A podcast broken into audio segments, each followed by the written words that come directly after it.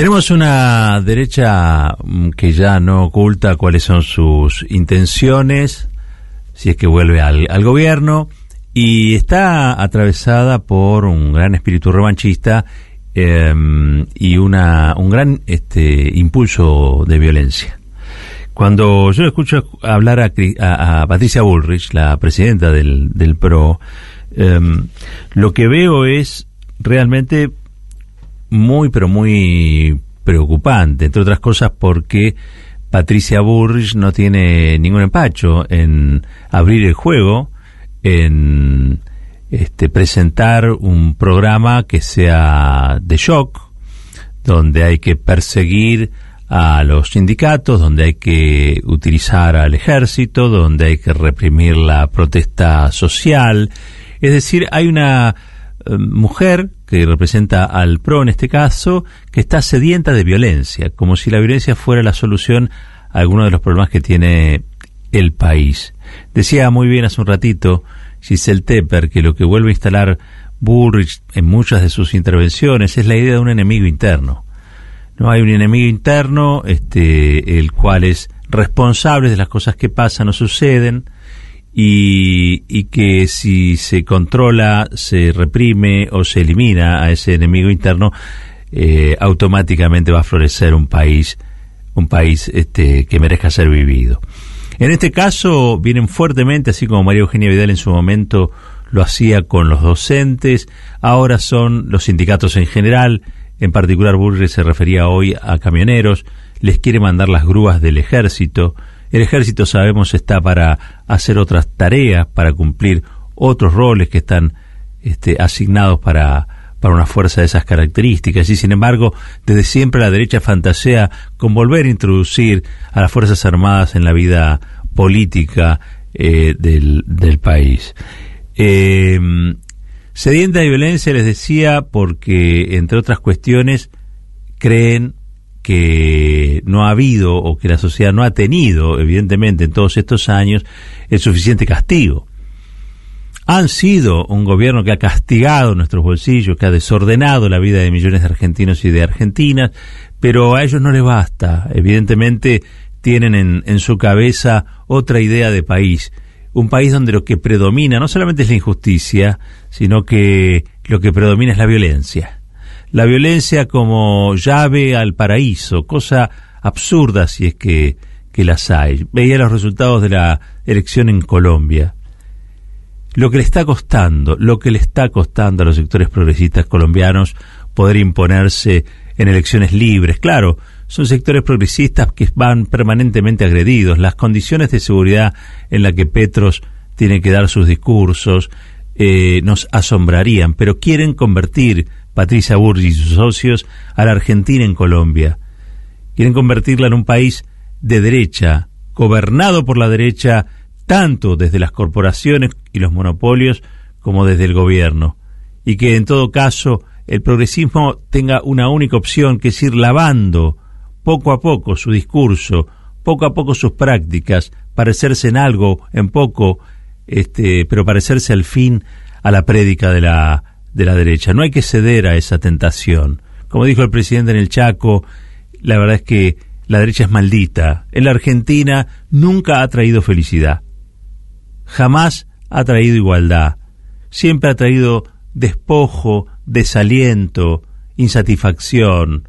Y la verdad es que en ese punto yo creo que es indispensable, indispensable una unidad que a esta altura del partido me parece que el espacio nacional y popular tiene muy, muy claro, y tiene muy claro también este, quiénes son los que trabajan para esa unidad y quiénes son los que no trabajan para, para ella. El internismo eh, no es simplemente un problema de criterios personales, ¿no? El internismo está montado sobre una base donde los poderes también operan. Y esos poderes operan de una manera. ¿Y cuál es eh, ¿qué, tratan de hacer esos poderes? Bueno, convencer a las coaliciones de que es imposible transformar absolutamente nada. ¿no? Que, que las coaliciones no se dispongan a pelear, que no haya capacidad de confrontación. Eh, vamos a pensar en Colombia, lo ideal hubiera sido para esa derecha que Petro ni siquiera se presentara. y que las opciones fueran entre una derecha como eh, la derecha uribista y una nueva derecha trumpista eh, que representa un tal Hernández, un tipo que nunca fue, por ejemplo, a un canal de televisión, trabaja desde la marginalidad este, y, cuanto más se diferencia de los sectores políticos, bueno, mejor le fue. De hecho, entró en una segunda vuelta en una elección presidencial, nada más y nada, nada menos. Vi un pedacito de un debate que armó Jorge Fontevecchia entre Milei y, y Grabois. Entre Milei y Grabois. Y la verdad es que yo no sé cómo terminamos en esta situación, tomándonos en serio a un personaje como, como Milei. La verdad es que es increíble, ¿no? Pero es increíble que esos personajes aparte puedan llegar a colar en una segunda vuelta, en una elección, donde queda muy claro, visto desde afuera, cómo juega, cómo juegan las condiciones en un país como, como Colombia. Pero el resultado de la violencia son sociedades atemorizadas, capaces de aceptar que no hay alternativa a la derecha, capaces de, aceptar como política pública ya no solo el teorema de Baglini, como decimos nosotros, sino mucho peor que eso, sino el posibilismo como herramienta de supervivencia. Esa no es nuestra situación y tenemos que evitar que lo sea. Y eso es algo de todos los días, absolutamente de todos los días. Me parece a mí que lo de Colombia enseña y enseña mucho, porque entre otras cuestiones hay que diferenciarse esas derechas. Esa maldicha, marita derecha de la que habló el presidente es una derecha que pregona la violencia, pregona la exclusión, pregona la dependencia.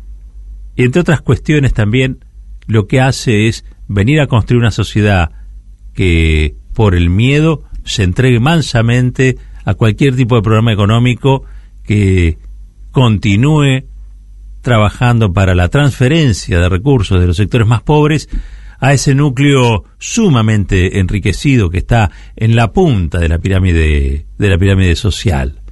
Son los que han construido un Macri, como también ahora construyen un, un Milei, como también invitan a la Feria del Libro a Vargallosa. Son un grupo, un bloque muy compacto, que tiene muy claro cuáles son las cosas buenas que ha hecho el kirchnerismo. Quizá a veces ni el kirchnerismo ni los que se le oponen lo tienen tan claro como sí lo tiene claro Héctor Mañeto, La Roca y todos los personajes que integran, entre otras cosas, la Asociación Empresaria Argentina, que son los que tratan de dictar el día a día económico del país. No importa que haya un Estado democrático enfrente, ellos siempre tienen la posibilidad como son poderes fácticos, de influir en la vida cotidiana y te trastornan desde la góndola.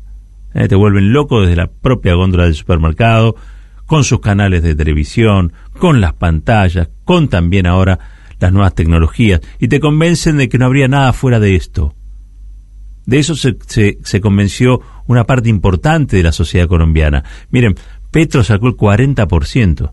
Está bien, no fue a votar todo, la otra parte que no fue a votar ya está decepcionada. Pero los votos del candidato uribista y del Milei de ellos juntan o son más que los votos obtenidos por Petro. Petro, si ustedes escuchan sus discursos, casi diría que es Alfredo Bravo. Es una persona inofensiva en términos este, retóricos. Es una persona de modales suaves, a pesar de haber estado en la guerrilla.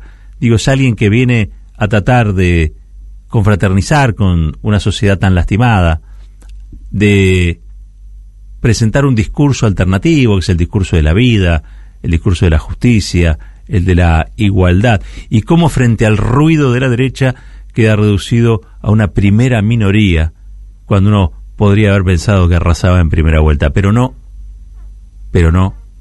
La derecha ha logrado convencer a las sociedades que no hay nada por fuera de ellas, y ha logrado incluso a los sectores progresistas convencerlo de algo parecido.